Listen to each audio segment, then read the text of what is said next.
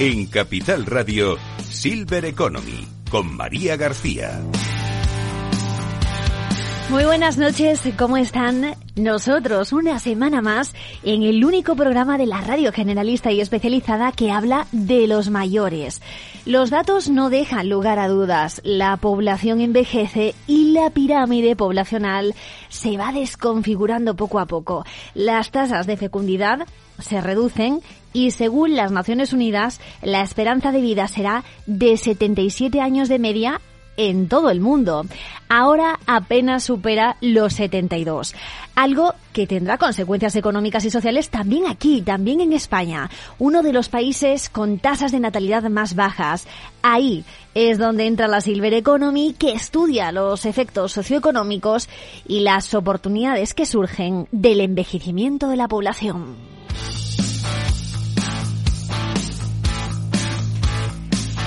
El panorama que abarca la economía plateado es muy amplio, por eso aquí cada semana intentamos dar luz a cada uno de los segmentos que desglosa la Silver Economy. Hoy vamos a hablar de dos muy distintos. Uno hace referencia a la educación, al ámbito educativo, y el otro a la economía.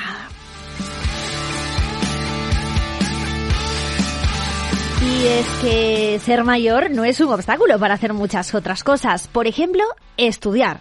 Tras décadas trabajando, llega la hora de descansar, de jubilarse, igual de jugar al golf o cualquier de las aficiones que ustedes o sus padres tengan, pero también la oportunidad de seguir aprendiendo y disfrutar de la vida.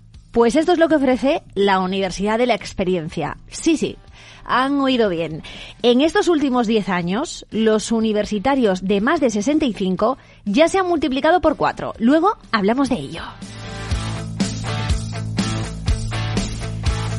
Hablábamos de disfrutar de la vida una vez jubilados. Pero ¿qué pasa y qué ocurre muchas veces? Pues que los ingresos disminuyen cuando ya no trabajamos y las personas mayores necesitan liquidez para afrontar sus necesidades, para afrontar su día a día o simplemente mejorar su calidad de vida. Hablamos de una figura llamada vivienda inversa que ayuda a los mayores que necesitan dinero líquido. Silver Economy, un motor de empleo y emprendimiento. Comentábamos al principio del programa que llegada una edad tenemos más tiempo libre para hacer lo que nos apetece. Quizás una de esas cosas puede ser leer, aprender o estudiar algo que nos llene de verdad. Por eso hemos querido acercarnos al ámbito educativo para hablarles de una universidad diferente, una universidad llamada Universidad de la Experiencia. María Teresa Ramos lleva la Secretaría Permanente del Programa de la Experiencia en la Comunidad Autónoma de Castilla y León y además en la dirección del programa en la Universidad Pontificia de Salamanca. Buenas noches, María Teresa. Hola, muy buenas noches, María. ¿Qué tal? ¿En qué consiste este proyecto de la Universidad de la Experiencia? Este programa de la experiencia nació en el año 1993 y en el 2002-2003 se convirtió en el programa interuniversitario. Es una oferta universitaria que la universidad, las universidades hacen a las personas mayores de 55 años. ¿Por quién ha sido elaborado en el caso de, la Universidad Pontificia de Salamanca? En el caso de aquí de la universidad, en el año 93, que es cuando empezó llamado Universidad de la Experiencia, fue a través de la entonces directora del programa, Doración Holgado, que falleció en 2017 y lo ha estado dirigiendo hasta entonces. Eh, la Junta de Castilla y León, a través de la Consejería ahora de Familia, Igualdad de Oportunidades, y Proyecto Hombre, era la de, en Madrid, ¿de acuerdo? Él tuvo, el padre Bartolomé Vicens tuvo la idea de abrir la universidad a las personas mayores, mandó el programa, un proyecto de tres, de tres materias, voluntariado, sociología y, psicología a la Junta, ello la remitió a la Universidad Pontificia y de ahí nació este programa. En el año 2002-2003 que nosotros ya llevábamos la pontificia, nos encargábamos de la gestión de las nueve provincias capitales de la comunidad. Eh, bueno, se ofertó la, la propia universidad y la Junta, ¿por qué no abrir este programa y hacer un programa común con las ocho universidades de Castilla y León? Y así nació este proyecto interuniversitario de la experiencia. Actualmente hay 27 sedes de toda la comunidad que gestionamos las ocho universidades de Castilla y León. ¿Y solo pertenece a, las universidades de Castilla y León o, conoce si se extiende a otras comunidades de España? Este programa, María, está muy extendido. El programa de mayores de las universidades existe en prácticamente todas las universidades españolas. Empezó aquí, en Castilla y León, en Salamanca y demás, pero a partir entre el 98-2000 se amplió a todas las universidades todas tienen programas muy parecidos, ¿vale? Son muy humanistas todos, para personas mayores de 50, 55 años. Y es más, tenemos una asociación estatal de programas universitarios para mayores que se creó en el 2004 y actualmente estamos, eh, estamos socias 50 universidades que tenemos programa. ¿Y cuántos alumnos tenéis inscritos, por ejemplo, este año, María Teresa? Nosotros aquí, en el programa a nivel de Castilla y León, eh, hay un total de 4.526. Aquí en la Pontificia, que gestionamos una sede en Burgos, Valladolid y, Salamanca, tenemos 1.034 alumnos. ¿Y no, no, dime, dime. No, eh, gestionamos, ya te digo, casi el 25% pertenecen aquí a la Universidad Pontificia de Salamanca, ¿de acuerdo? Y cuéntanos un poquito cómo es su día a día, porque creo que en breve tienes ya clase. ¿Cómo, cómo, cómo funciona? ¿Tienen exámenes? Eh, ¿Son personas que se apuntan un poco por, por lo que hablábamos, ¿no? Por conocer y saber más de temas que le interesan, pero al final no son exámenes periódicos. No, en absoluto. prácticamente ninguna en, toda la universidad estos programas ah, tienen que hacer exámenes, ¿de acuerdo? Se matriculan. Eh, nosotros aquí tenemos un programa oficial que, tiene tres años de duración. El alumno cursa dos materias obligatorias y un itinerario que llamamos ¿vale? Tiene clase entre dos, tres o cuatro días a la semana, normalmente siempre en todas las universidades por la tarde, ¿de acuerdo? Y, esa asistencia, si es obligatoria, con la flexibilidad normal. Al finalizar cada materia sí que hacen, nos hacen un, un cuestionario de evaluación en toda la comunidad, porque eso nos sirve para evaluar materias, contenidos, profesorado, y eso nos hace que en los planes de estudios que se han modificado participen la, la evaluación que hacen los alumnos de las materias y profesores. ¿Cuántos grados hay? Hay, eh, principalmente aquí en Castilla y León tenemos el programa oficial, que son tres años de duración, y luego lo que llamamos alumnos diplomados, que pueden estar desde que hacen el programa oficial todos los años que quieran. Yo aquí tengo el ejemplo, aquí en la Pontificia, que es donde empezamos, en Salamanca. Hay algún alumno, María, que empezó, hay tres alumnos que empezaron en el 93-95 y se siguen matriculando. Y todavía siguen. ¿Y qué edad tienen ahora? Si no, es, pues si no es indiscreción. tenemos la, la, alumna veterana que ha hecho, en abril hizo 98 años. ¡Wow! Y viene a clase todos los días. Vienen dos días como graduada, ya vienen dos días a la semana. Además existe asociación en casi todas las universidades. Aquí en de Salamanca funciona la asociación, tienen aquí la sede social en la Universidad Pontificia, pero luego tienen autonomía. Ellos organizan actividades, entre ellas Tai Chi, ciclos, y por ejemplo a Tai Chi esa alumna viene, pero tenemos otras dos que ya te digo que vienen desde el año 95, que finalizaron, continúan viniendo. Es un programa muy abierto, por eso en el 2016-17 cambiamos el plan de estudios. Tenemos dos materias obligatorias y un itinerario que tienen que hacer el, el, programa oficial de los tres años. Y, cuando finalizan es un itinerario como mínimo de 46 horas o 50 horas de duración a lo largo de todo el curso. Por eso es tan abierto que podemos cambiar contenidos y profesores todos los años para todos aquellos alumnos que en todas las sedes ya hay más antiguos alumnos que de primero, segundo y tercero, entre otras cosas porque tenemos números clausus de entrada. Bueno, dime, dime. Sí, mm, tenemos, ya te decía, números clausos. Yo, por ejemplo, aquí en Salamanca abro la matrícula el día 3 de mayo y en una hora se, se cubrieron las 90 plazas. Queda mucha gente fuera aquí en Salamanca, ¿vale? Te iba a decir que a esa alumna de 98 años no descarto entrevistarla. Ahí lo dejo. Bueno, pues cuando quieras. Además es una persona muy abierta, muy además que lo que la mueve es el, seguir aprendiendo, el seguir conociendo, el seguir el, seguir con los compañeros. Qué maravilla. En esa en ese programa especial oficial dices eh, que tenéis que dura tres años. ¿Cuáles son las materias que dan? Algunas de ellas, por ejemplo, las troncales. Por ejemplo, las troncales son en, en primero son psicología e historia, en segundo nuevas tecnologías y arte y en en tercero Derecho y Literatura. Estas seis materias se imparten en todas las sedes de la comunidad que se hace el programa oficial. Y luego tenemos los itinerarios, que hay nueve itinerarios. No se pueden ofertar los nueve porque no tendríamos días ni dinero para pagarlos, pero prácticamente en esos nueve itinerarios está el contenido de toda la Universidad Española, excepto idiomas y excepto informática, que eso tenemos a veces actividad complementarias aparte. Hablabas de ese overbooking que hay para apuntarse. ¿Cuáles son los requisitos que, tenéis que tener en cuenta para que puedan entrar estas personas? Desde el año 93, 1993, el único requisito es ser mayor de 55 años. Es el único requisito. Es cierto que el perfil de alumnado ha ido variando en todos estos años, estos años, pero el único requisito es ser mayor de 55 años y que lleguen, que entren en el cupo que tenemos permitido por año.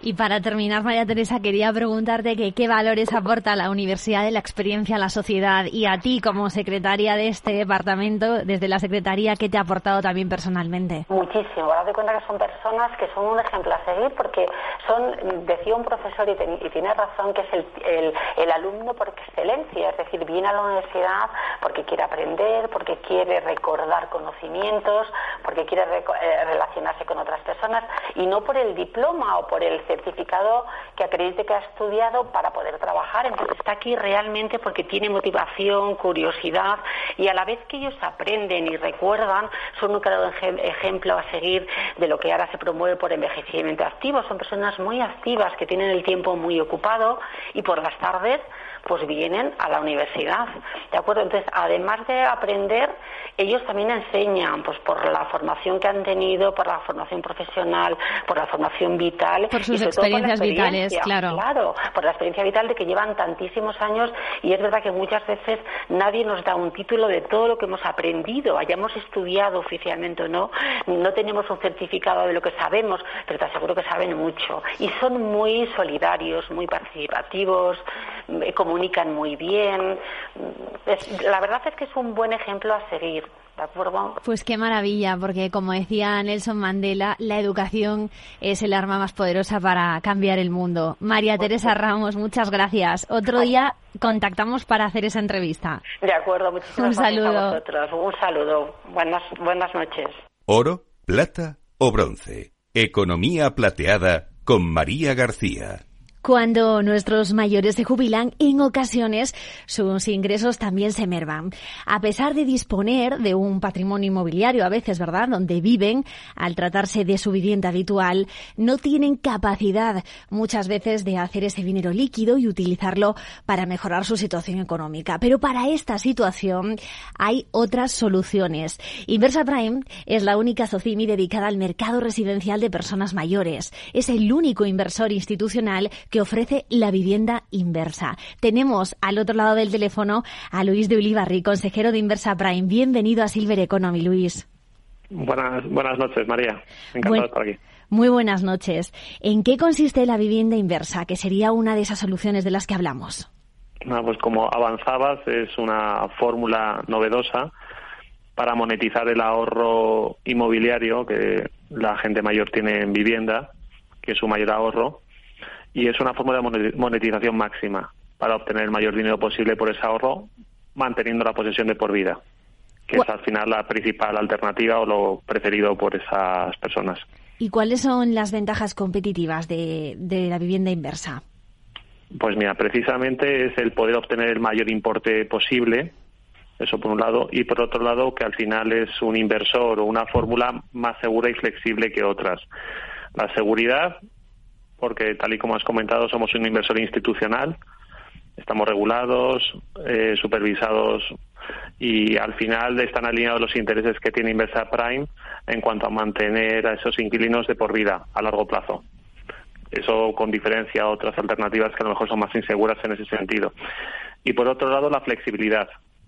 Al final somos la única alternativa que cubrimos eh, posibilidades de cambios que se pueden producir en la vida de las personas, porque uno tiende a tomar decisiones de una forma estática. Se ve hoy bien y toma una decisión, pero a lo mejor sucede algo a futuro, en viuda, una enfermedad, algo pasa, incluso un fallecimiento prematuro.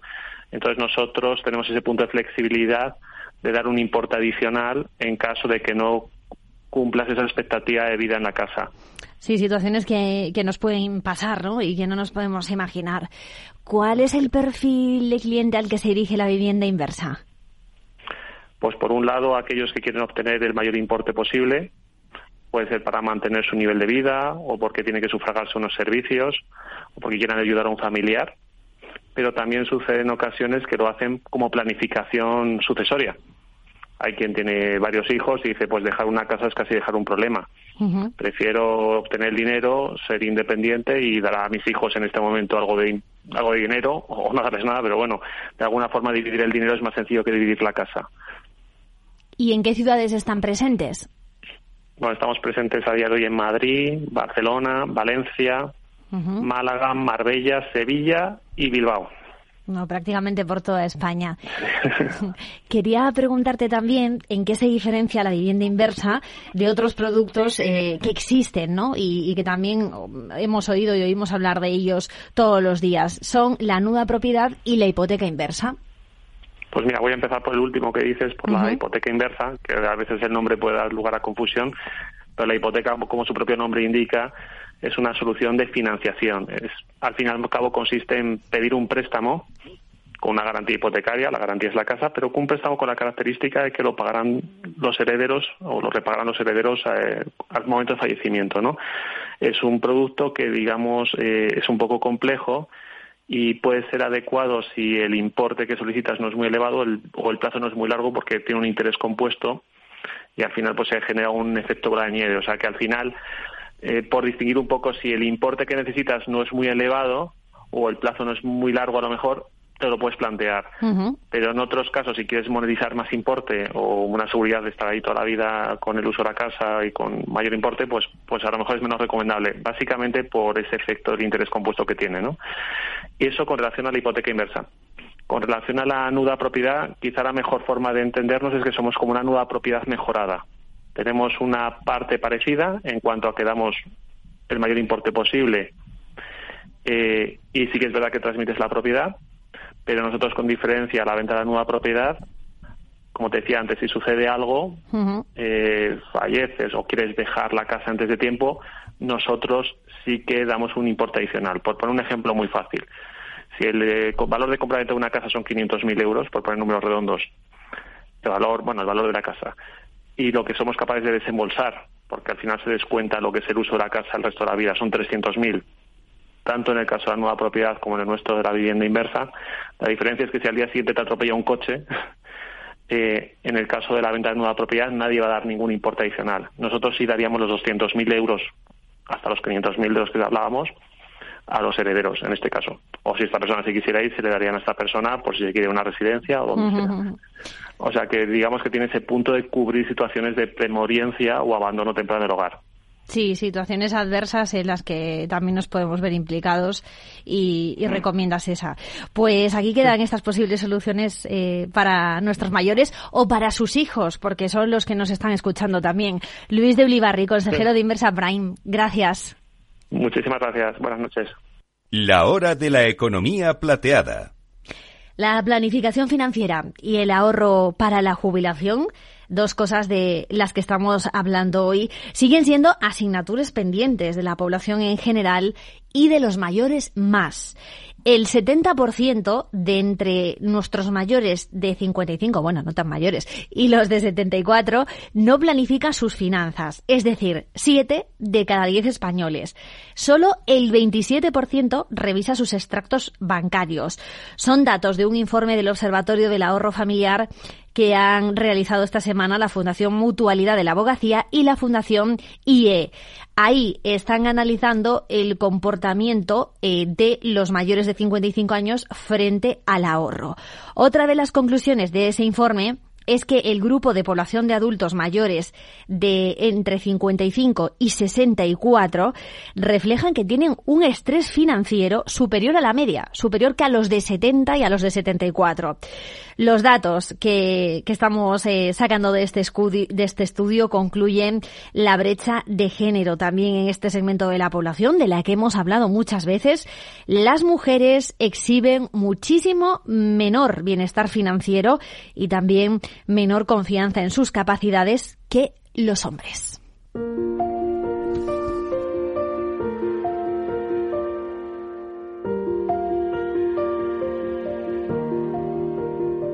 Historias de Silvers.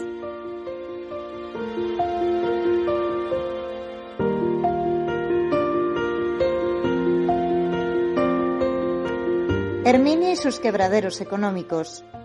A sus 70 años, toda su vida ha tenido claro que quería tener una vivienda en propiedad y dar a sus hijos la mejor educación. Sin embargo, siempre se ha olvidado de ahorrar para su futuro. Siempre contaba con el respaldo de la pensión pública. Ahora que llega la hora de la jubilación y sus gastos superan el total de la pensión que recibe, ¿qué opciones tiene? quizás algún producto financiero como la nuda propiedad o la hipoteca inversa. Con alguna de estas figuras podría generar ingresos para su vivienda. Pues ahí quedan esas opciones financieras para nuestros oyentes. Con estos productos ustedes o sus familiares pueden tasar su vivienda, recibir un dinero mensual que es de gran ayuda y además seguirán viviendo en su casa sin necesidad de irse de ella, ni de pagar IBI, ni de pagar derramas, ni seguro del hogar. La semana que viene les seguiremos contando aquí en Capital Radio más historias de Silvers.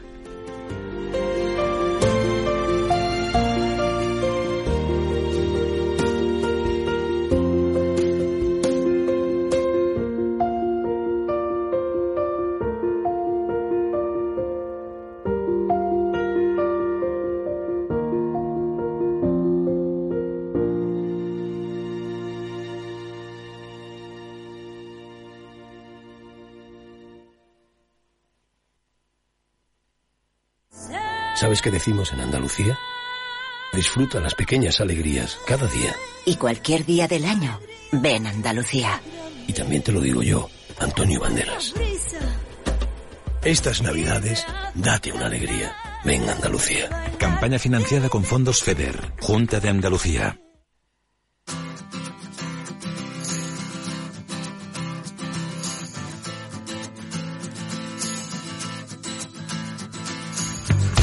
En Capital Radio, esto es Padel, con Miguel San Martín.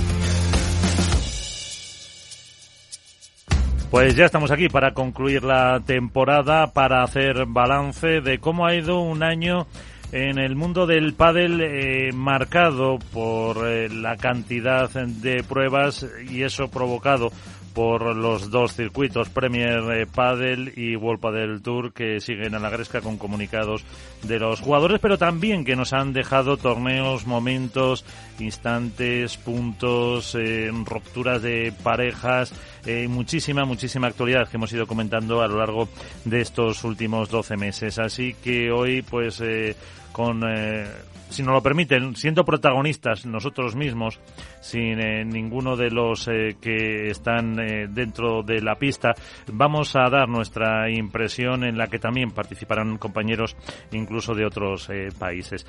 con todo eso, empezamos y para seguir la tradición, lo primero es la actualidad con Contrapared.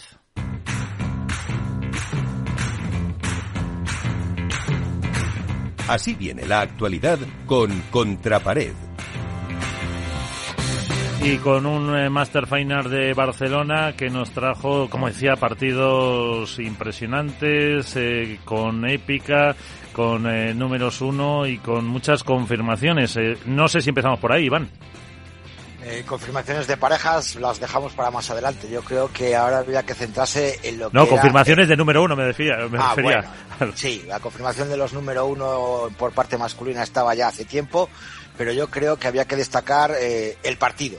Y el partido en sí es el de Pablo José María y Ari Sánchez contra Gemma y Ale que era el partido más esperado del año, eh, que por primera vez en un circuito World Padel Tour o cualquier otro circuito que haya habido profesional del pádel se iba a dictaminar sentencia en el número uno de la race, en el número uno del mundo, en el número uno del final del año y, en al mismo tiempo el premio de las maestras. Llegaban con un poquito más de carrerilla, por decirlo de alguna manera, Alejandra Salazar y Gemma que habían ganado los cinco últimos torneos. Habíamos visto un poquito de bajón de Paula y Ari, pero bueno, nunca se sabe